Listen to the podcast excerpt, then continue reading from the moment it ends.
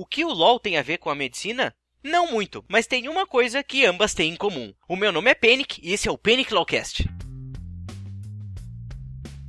E aí, povo? Sendo boa.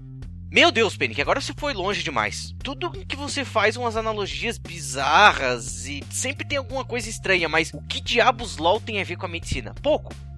Muito pouco mesmo. Talvez que ambos demandam muito tempo. Isso eu posso afirmar para vocês. Mas do que a analogia que eu quero apresentar. Mas vamos logo à analogia e vou começar falando da medicina. Algo que é muito comum com os meus pacientes e com os pacientes de todas as áreas da medicina, mas especialmente aqueles que acabam por ter seu, seu diagnóstico tardio, é aquela coisa de bater em vários consultórios e não achar a resposta pro seu problema. São aqueles pacientes que questionam: Ah, doutor, se temos exames tão complexos, úteis e pouco invasivos como a ressonância magnética. Tá, eles não falam isso, mas. Por que não fazemos uma ressonância do corpo todo? Assim nós veríamos o que tem de errado e ficaria mais fácil fechar meu diagnóstico. Ou então um paciente que quer fazer um check-up e diz: Eu quero fazer todos os exames que dá pra fazer na minha idade. Aliás, não, eles nem falam na idade, eu só quero fazer todos os exames. E quando entregamos a resposta que isso não é possível, muitos não entendem direito por quê. Inicialmente, vale a pena falar que, como vivemos em um país no qual o sistema de saúde é simplesmente utópico, no qual ele contempla cobrir todas as necessidades de saúde do paciente com custo zero para ele, para controlar um pouco isso, o governo implementa diretrizes próprias, baseadas nas evidências nas quais ele limita suas estratégias de tratamento e rastreamento de doenças conforme a epidemiologia da doença. Isso acontece em vários países, mas aqui no Brasil acaba cortando muita coisa. E isso muitas vezes leva a divergências entre as sociedades das especialidades e o SUS, como por exemplo o rastreamento do câncer de mama, no qual a Sociedade Brasileira de Ginecologia e Obstetrícia orienta que as mulheres a partir dos 40 anos façam mamografia anualmente como rastreamento. No entanto, o SUS libera apenas para mulheres a partir dos 50 anos. Essa tem alguns casos com particularidades que vão muito além de tudo que eu já falei. A justificativa para isso é que epidemiologicamente o câncer é muito mais frequente na faixa etária acima dos 50 anos do que acima dos 40. Mas tudo isso é uma questão de custo. Mas tirando os fatores econômicos, tem também algo que é muito importante em fazer exames todo exame médico é chamado de exame complementar, porque ele deve complementar a análise inicial do médico, obtida através de exame físico e entrevista médica. Para vocês terem uma ideia, esse duo de exame físico e entrevista médica é responsável por 90% dos diagnósticos. GG. Todo médico só pede um exame se ele faz algum sentido para o raciocínio clínico. Então, se eu, por exemplo, estou pensando que um paciente tem uma úlcera gástrica, eu peço uma endoscopia para visualizar essa lesão. Um exame com ultrassom abdominal não mostra uma lesão como essa, então não é tão válido quanto o primeiro para minha suspeita clínica. É claro que vai influenciar no diferencial, mas também nós vamos fugir muito. E não é que o ultrassom não fosse me trazer informação de, por exemplo, uma pedra na vesícula, mas é que não é o que eu estou suspeitando. Então, se eu tenho que escolher entre um deles, eu escolho a endoscopia, porque ela me dá informações para o diagnóstico que são mais importantes, mesmo ela vindo positiva ou negativa.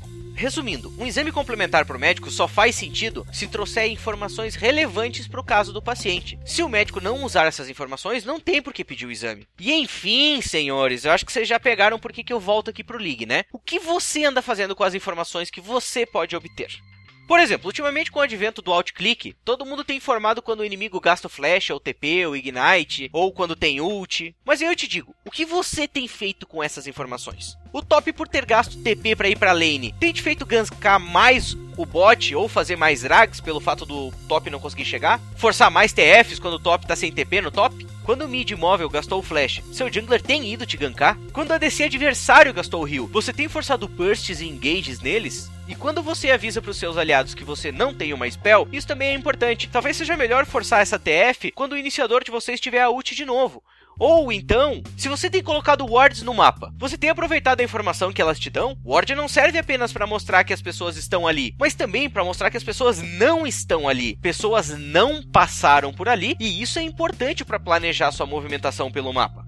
Então não basta simplesmente você ter essas informações. O importante é o que você consegue fazer com elas. Pouco adianta você guardar o teu TP por muito tempo se você não fica de olho no minimapa, ou então você não é avisado, não deveria ser avisado, mas você não fica de olho e não aproveita para dar TP numa situação que seria boa pro seu time. Tanto na medicina como no LoLzinho, não basta ter as informações. Se você não souber o que fazer com elas, pouco adianta tê-las.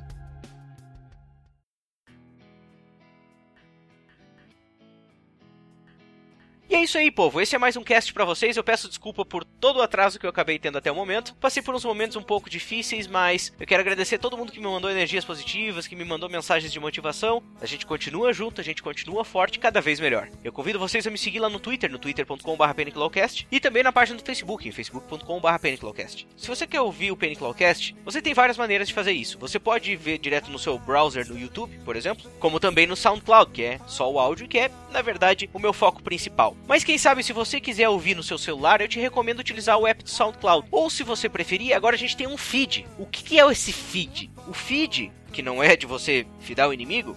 Nossa, não, não precisava ter falado isso. O feed é basicamente você cadastrar um endereço num aplicativo do seu smartphone e toda vez que tiver um lowcast novo, ele vai te avisar. Você pode inclusive deixar pronto para ele baixar já o Lowcast. Quando você der pause e fechar ele, você volta depois no mesmo momento. Você pode baixar ele então para ouvir offline. Vale bastante a pena, pessoal. Eu vou deixar o, o link aí para vocês. E se vocês quiserem, eu posso indicar alguns aplicativos também para vocês seguirem nosso feed. Vocês podem me achar em soundcloud.com.br em youtube.com.br e podem adicionar o feed do nosso canal, que eu vou deixar aqui junto. Certo, pessoal? Não se esqueçam de deixar um curtir nesse vídeo, ou então de curtir aqui na SoundCloud, e também compartilhar entre seus amigos. Isso vai ajudar bastante a gente a distribuir um pouco mais desse conhecimento. E além disso, pessoal, não se esqueçam que para mais notícias vocês podem chegar lá no legendsbr.com. E é isso aí, povo! Eu lhes desejo boa sorte e que se divirtam nos campos da justiça.